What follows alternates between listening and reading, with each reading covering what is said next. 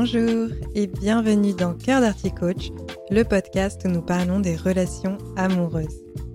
L'amour n'a pas besoin d'être parfait, seulement d'être vrai. Je vous livre des outils, des réflexions et des clés de compréhension pour y parvenir. Que vous soyez célibataire ou en couple, si vous souhaitez avoir une vie affective épanouie, vous êtes au bon endroit. Bonjour à toutes et à tous, je suis contente de vous retrouver dans ce nouvel épisode de Cœur d'Arty Coach. Aujourd'hui j'ai envie de vous parler du pourquoi dans le couple, plus précisément la mission d'un couple. Ce que je vais vous dire dans cet épisode, c'est une représentation, une possibilité de vision, une façon de voir les choses. Si cela ne vous parle pas, je vous laisse faire le tri de ce qui résonne ou non pour vous. De manière générale, la plupart des choses que je vous partage sont en soi déjà une lecture possible et à aucun moment je ne souhaite vous imposer un courant de pensée unique. C'est très important pour moi que vous gardiez votre libre arbitre. Si ce que je vous partage fait sens, tant mieux, et si ce n'est pas le cas, il existe plein d'autres ressources en ligne auxquelles vous pouvez vous rattacher. Au cours des précédents épisodes, j'ai évoqué la notion de mission du couple et c'est pourquoi aujourd'hui j'ai envie de vous en dire plus. Cette notion de mission, c'est le pourquoi du couple. Et personnellement, je pense que c'est quelque chose de très important à avoir en tête quand on détermine les directions que peut prendre la relation pour atteindre ce que je vais appeler le couple conscient et intentionnel.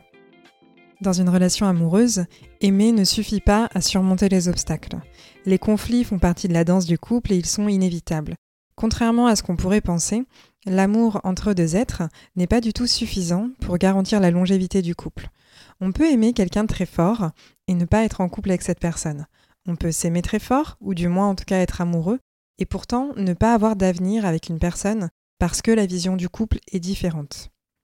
Quand je parle de ne pas avoir d'avenir, c'est vraiment dans le sens où les objectifs de vie sont différents.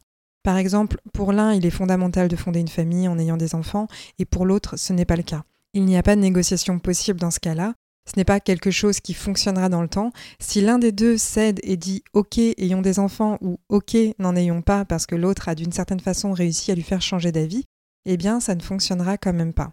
La personne dont le choix profond n'est pas respecté finira très probablement par avoir du ressentiment envers l'autre. Cela deviendra donc une source de disputes et de friction.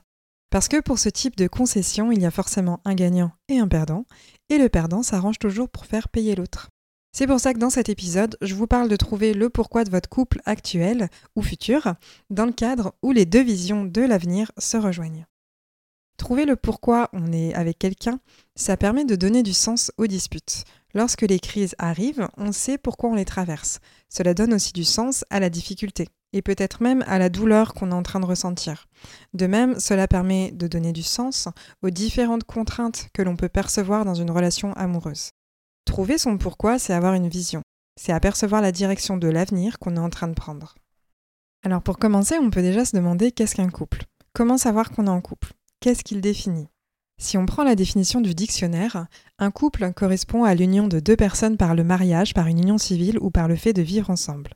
Un autre sens du dictionnaire toujours correspond à deux personnes liées par un sentiment ou un intérêt commun. Cette définition ne paraît pas tout à fait adéquate avec les relations actuelles, puisqu'aujourd'hui on peut très bien être en couple sans habiter ensemble et sans formaliser l'union d'un point de vue religieux ou juridique. Le couple va être défini et précisé par les deux personnes qu'il constitue. Ce qu'on peut prendre comme base déjà, c'est qu'un couple, de par sa définition, n'inclut que deux personnes. Les deux personnes qui forment le couple vont clarifier leur vision respective de ce qu'est une relation, du partage, des échanges, du soutien, de l'honnêteté, de la sincérité, de la fidélité, de la confiance. Il va également y avoir une notion de temporalité. Combien de temps est-ce qu'on accorde à l'autre? Quelle place dans notre emploi du temps on souhaite que l'autre occupe? Ces différents points sont des choses qui peuvent être redéfinies à tout moment dans une relation. Chacun va pouvoir exprimer ses attentes, ses besoins, ses limites, etc. Dans un couple, on définit le nous qu'on a envie de former et le je qu'on a envie d'être.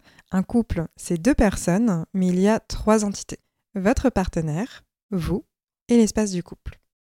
L'objectif d'un couple, le fait de relationner à deux va être, selon moi, de retrouver toutes les couleurs de notre arc-en-ciel. C'est-à-dire que quand on est enfant, on est, euh, du verbe être, tout simplement, on n'a encore aucune injonction, aucun code, aucune éducation. On se contente d'être et on est aimé pour qui on est, tout simplement. Avec les années, on va apprendre à vivre en société et aussi à relationner et interagir avec le monde qui nous entoure. Dans tout cela, on apprend des codes sociaux, sociétaux, on reçoit des injonctions et diverses autres informations qui nous façonnent. On peut ainsi nous apprendre qu'il faut être forte, empathique, qu'il faut faire passer les besoins des autres avant les nôtres, qu'il faut être parfait, aller toujours plus vite. Avec ces différents conditionnements, on va congeler des parts de nous. On va mettre de côté des facettes de nous-mêmes. Et ces différentes parties de nous, elles vont refaire surface et demander à revenir petit à petit lorsqu'on est en contact d'une personne qu'on aime. Parce que la personne qu'on aime, avec qui on est en couple, elle est si proche de notre cœur qu'elle est en mesure de réveiller ces parts-là, et cela crée une friction qu'on peut avoir du mal à gérer. Les traits qu'on rejette chez quelqu'un sont des choses qu'on ne s'autorise plus forcément à être, des choses qu'on va condamner chez nous-mêmes. Ce sont des apprentissages qu'on a pu ancrer et choisir de mettre de côté pour continuer à être aimé et en lien avec les autres. Quand par exemple je vais reprocher à mon partenaire d'être égoïste, c'est que d'une certaine façon, peut-être que je ne m'autorise pas à être égoïste. Et en fait, le couple est un espace de développement personnel incroyable parce que cela m'amène à changer mon curseur de place, cela m'amène à élargir le spectre de ma personnalité. Pour reprendre mon exemple, si je n'arrive pas à être égoïste, je vais petit à petit élargir le champ pour lequel j'arrive à l'être. Alors là, vous êtes en droit de vous dire que c'est nul d'être égoïste et que vous ne voulez pas le devenir, mais parfois, quand on ne l'est pas du tout, on s'oublie. On dit oui aux autres euh, jusqu'à ce qu'il ne nous reste plus d'énergie pour prendre soin de nous-mêmes. Être égoïste, parfois, c'est dire non à une sortie parce qu'on a besoin de se reposer. Et je pense pas que ce soit dramatique. Tout est une question de justesse et d'équilibre. Et le couple nous permet donc de réveiller ces parts de nous qu'on a congelées, de manière à les réchauffer pour retrouver l'entièreté de notre être. Ce n'est pas être en couple qui nous permet de retrouver un soi intérieur complètement authentique, c'est la forme de travail sur nous-mêmes que le couple apporte. Ce travail-là, il ne peut s'effectuer réellement, selon moi, que lorsqu'on entre dans le vrai de la relation. C'est-à-dire qu'on ose être en vulnérabilité, qu'on crée un espace de confiance et d'acceptation dans le couple, tel qu'on s'autorise à accéder à ce que je vais appeler justement nos parts d'ombre. Ces éléments qu'on a congelés sont des choses qu'on rejette, comme je le disais précédemment. Ce sont des choses qu'on a peur de révéler et surtout de ne plus être aimable si on les révèle. Quand on a l'espace d'amour inconditionnel du couple, on est davantage rassuré à l'idée de s'autoriser petit à petit à justement faire revivre ces facettes-là. Il y a d'ailleurs une phrase de Paul Ricoeur qui dit Le plus court chemin de soi à soi, c'est par autrui. Du coup, quand on a conscience de ce vers quoi on avance, de pourquoi un couple peut être si précieux, eh bien on traverse les crises et les difficultés en sachant pourquoi on, entre s'embarrasse à les vivre. Quand on n'a pas cette notion-là, on peut vite baisser les bras. On pense parfois que l'amour fait souffrir. Mais en fait, il s'agit juste de nos perceptions, nos attentes, nos déceptions qui nous font de la peine. Quand bien même on les vit, avoir une vision, savoir vers quoi on tend, c'est donner du sens aux différentes étapes du couple par lesquelles on passe. D'une certaine façon, il s'agit de donner du sens à la douleur, comme quand on fait du sport. On a mal aux muscles, mais on sait que c'est pour avoir plus d'endurance. Connaître le pourquoi de la relation, c'est donner du sens aux différentes contraintes que l'on peut percevoir dans le couple.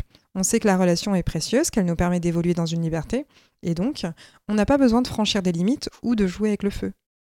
Avoir la mission de la relation, c'est à un moment donné dire Ok, peut-être que je peux surmonter cet adultère, peut-être que je peux surmonter cette crise de couple, ou alors supporter ce différent, peut-être que je peux accepter telle différence entre nous, ou alors je peux ouvrir mon champ des possibles, apprendre à vivre avec de la frustration.